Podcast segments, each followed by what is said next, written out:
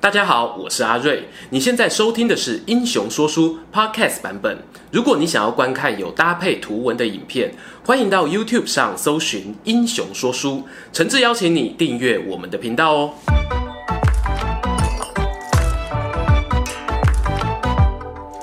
滚滚长江东逝水，《三国演义》重开机。英雄说书的观众朋友，你们好，我是说书人阿瑞。上一回呢，我们讲到陶董联合军解散过后啊，昨天的朋友呢，立刻变成今天的敌人。河北的袁绍、韩馥、公孙瓒等人呢，是往内互打，打免前哦，打的是不可开交。而另一方面呢，在南边的江东还有荆州也非常的不安定。匹夫无罪，怀璧其罪。孙坚呢，他在洛阳意外得到玉玺之后啊，本来想要回到长沙好好干一番大事业，哪知道呢，他没有做好保密防谍的工作，消息就被袁绍给知道了。接下来呀、孙坚得到玉玺这件事情呢，就像是新闻头条一样，二十四小时到处放送啊。无论是效忠汉室的大臣，或者是有野心的军阀，通通看他非常不爽。第一个跳出来的呢，就是荆州刺史刘表。刘表啊，他趁着孙坚从洛阳回家的途中偷袭，可惜没有抢到玉玺。孙坚他狼狈地逃回家中。之前在泗水关输给华雄呢，那是技不如人。可是啊，输给刘表的手下呢，堂堂江东之虎孙坚咽不下这一口气呀、啊。没多久呢，他就收到了一封机密信件。这是由汝南的袁术所寄过来的。这里做个前情提要哦，袁绍、袁术两兄弟呢，原本都在京城里面当差，十常侍之乱的时候啊，还曾经一同进入皇宫讨贼。可惜呢，后来董卓入京，两个人都不愿意为他效力啊，就先后离开了京师。袁家兄弟的根据地呢，在汝南。袁绍虽然年纪大，但因为呢他是爸爸的小老婆生的，所以留在汝南的呢是弟弟袁术，袁绍则前往北边发展。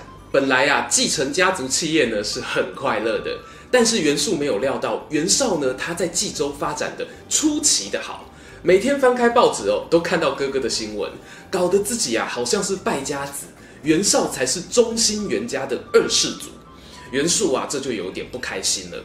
他还有写信给袁绍说：“哥，听说你不费一兵一卒就拿下邺城，汝南老家这边啊很缺兵马，是不是可以跟你借一点啊？”“不借，自己的钱自己赚。”袁术这个人啊，心眼说多小有多小。他眉头一皱，灵感就来，想到啊长沙太守和哥哥袁绍之间的恩怨情仇，就提笔写了一封信。孙坚这边收到信啊。打开一读，信上写着：“袁绍打算和刘表联手，一起攻打江东。”袁术呢，还在信上诚恳地说：“孙坚大人，我们合作吧。北边的袁绍就交给我挡着，那荆州的刘表就拜托您收拾了。”孙坚啊，他对于自己曾经败给刘表是引为奇耻大辱。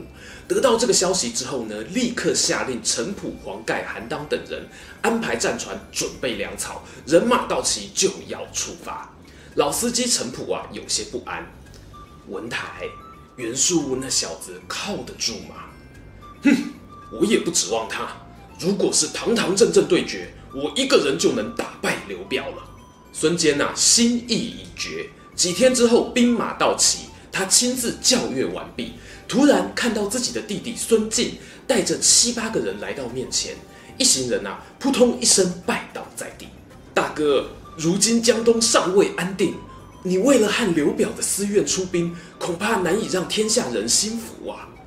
孙坚沉默了半晌，我是要做大事的人，如果让人家欺负，忍气吞声，谁还愿意跟我？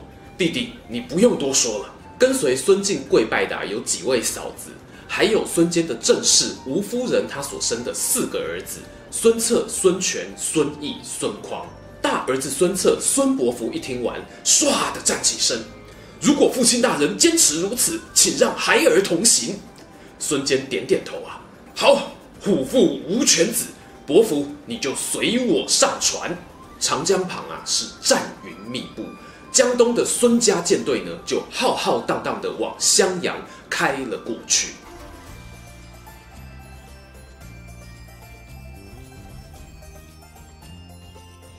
襄阳呢，虽然地处荆州四战之地，但是周边的卫星城市众多啊。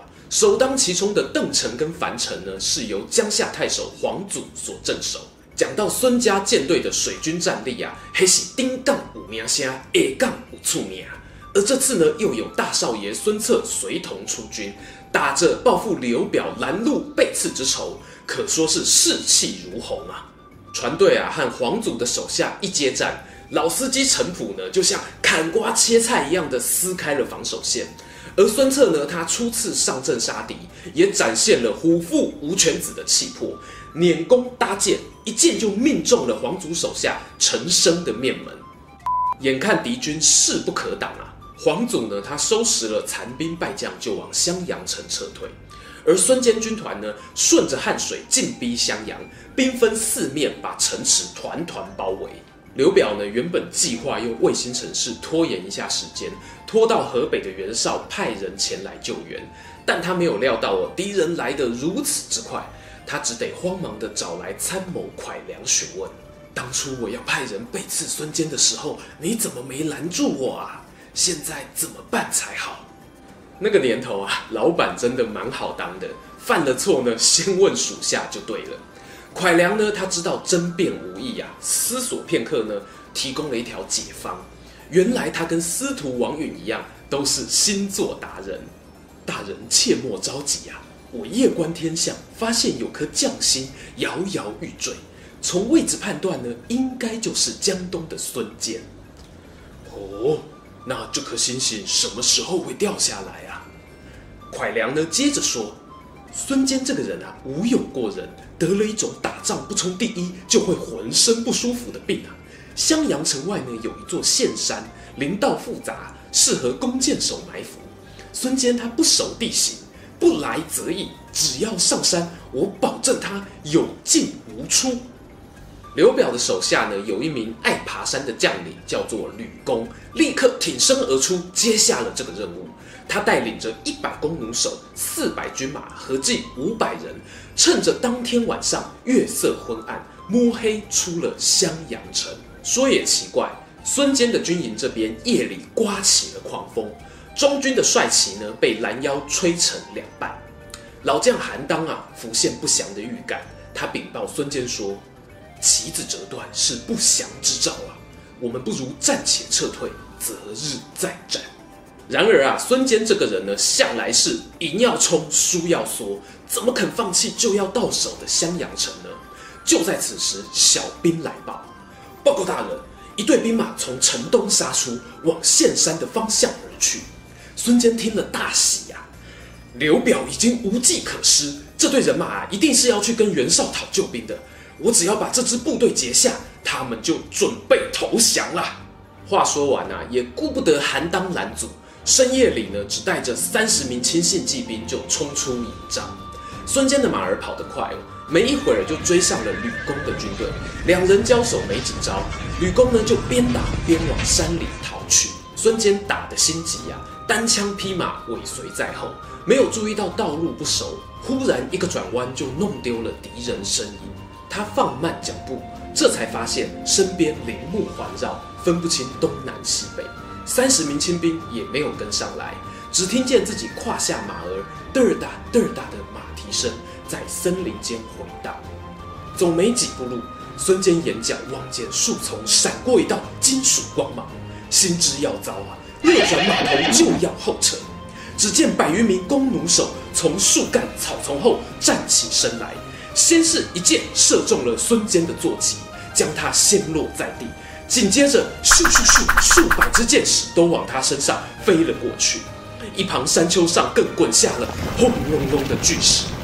没有一会，尘埃落定，孙坚的身体一动也不动地趴卧在碎石堆当中，身上插满了箭枝。他过世之时，仅仅三十七岁。吕公呢，他一知道孙坚中了伏兵，连忙放出信号。襄阳城内的黄祖、蒯越、蔡瑁等人呢，带兵杀出。城外的孙家军啊，不知道发生什么事啊，找不到主帅孙坚的身影，被杀得措手不及。所幸啊，老将黄盖一马当先冲去码头召集船只，而程普韩当呢，则在乱军当中护卫着孙策，一路逃回船上。等到众人安定妥当，才得知了孙坚的死讯。而孙坚的尸首呢，已经被刘表派人带回襄阳城中。要知道啊，落叶归根那是人之常情。孙策呢，就询问程普等人有没有办法可以要回父亲的遗体。士兵呢，从帐外带进来一个人，原来是江夏太守黄祖。他在稍早的一阵乱战之中啊，被黄盖逮个正着。孙策看了、立刻派出使者，提议用活黄祖换回死孙坚。刘表心知啊，做人留一线，日后好相见，也就答应了这一项请求。双方各自罢战休兵。孙策啊，虎目含泪。护送着父亲的灵柩返回故乡，招兵买马，等待来日再战。河北、江东群雄厮杀，长安城内呢也同样混乱。话说回那一天，董卓丧命之日，吕布他带了兵马前往长安的别墅梅坞，释放了被软禁的良家子弟，也顺利救出了貂蝉。而驻守在别墅里面的凉州派人马。李傕、郭汜、张济、樊稠，则带着原本属于董卓的亲兵往西边逃去。吕布呢，他返回长安之后，司徒王允就暂时协助汉献帝处理朝政。他下令哦，把董卓剩下来的家族成员，不分男女老少，一律处死。然而啊，这样的手段是否太过严厉呢？其实朝中是有不同的声音，因为包括王允自己在内啊。很多人当初选择服从董卓，都只是敢怒而不敢言、长安的政权啊，还没有恢复平稳，突然呢，又收到一封要呈给天子的公文，竟然是逃跑的凉州派李、郭、张、樊等四个人联表上书，要请求皇帝特赦。汉献帝刘协呢，正打算讨论讨论这封公文，王允啊，却勃然大怒说：“这四人过去可说是董卓的四大护法。”今天要特赦谁都可以，就是这四个人不行。说完呢，他就派了使者回报。此时呢，凉州兵驻扎在陕西附近，他们接到长安朝廷的回复啊，每个人都是心如死灰。带头大哥李傕和郭汜等人参详，与其等到官兵来讨伐自己，不如啊，叫手下的士兵先化整为零，各自逃跑。各位大人想死的话，就逃吧。帐下呢，有一名出身凉州武威的谋士贾诩，用果决的语气打断了众人讨论。李傕诧异的回头，只见贾诩呢，他走到营帐中间。我们西凉人人数有比长安的官兵少吗？现在因为董卓过世，大家顿失依靠。如果有人登高一呼，势必可以重新聚集声势，攻入长安。届时啊，要改革朝政，奉令天子，大有可为。相反的，如果我们解散军队，示弱逃跑，到时候啊，不用朝廷派兵，随便一个地方官带兵都可以将我们一网打尽。大家想清楚再做决定吧。李傕等人一呆啊，确实没有想过还有带兵回马枪进攻长安这个选项啊。众人商议片刻，下了决定。反正万一打不下长安，到时候再逃也不是不行啊。于是，在谋士贾诩的策划之下，李傕、郭汜在长安西边放出假新闻，司徒王允痛恨董卓，恐将杀光所有凉州人。接着呢，又鼓吹大家，如果王允要我们卑躬屈膝，那不如让他看看凉州人的骄傲。这招哦，果然有用。李、郭、张、樊等四人呢，聚集了十万余兵马，原本要逃回陕西的行军路线，直接来一个陕西一百八十度大回旋，兵分四路往长安杀了过去。王允呢，他得知西凉兵马卷土重来，心中啊很是不安，因为经历了董卓乱政，朝中能够带兵的将领所剩无几。吕布呢，他自告奋勇挺身而出，司徒大人请放心。这些鼠辈怎么会是我天下无双吕奉先的敌手？语毕，众人不敢哄堂大笑，真的不敢，便要带着精锐士兵出城迎战。欲知后续如何，且听下回分晓。今天的故事说到这边，如果喜欢这一则影片，欢迎订阅我们频道收看最新消息。已经订过的朋友，别忘了打开小铃铛，才不会错过精彩影片哦。想看更多有趣文章，也欢迎到英雄故事粉丝团按赞加分享。这里是英雄说书，我们下次再见，拜拜。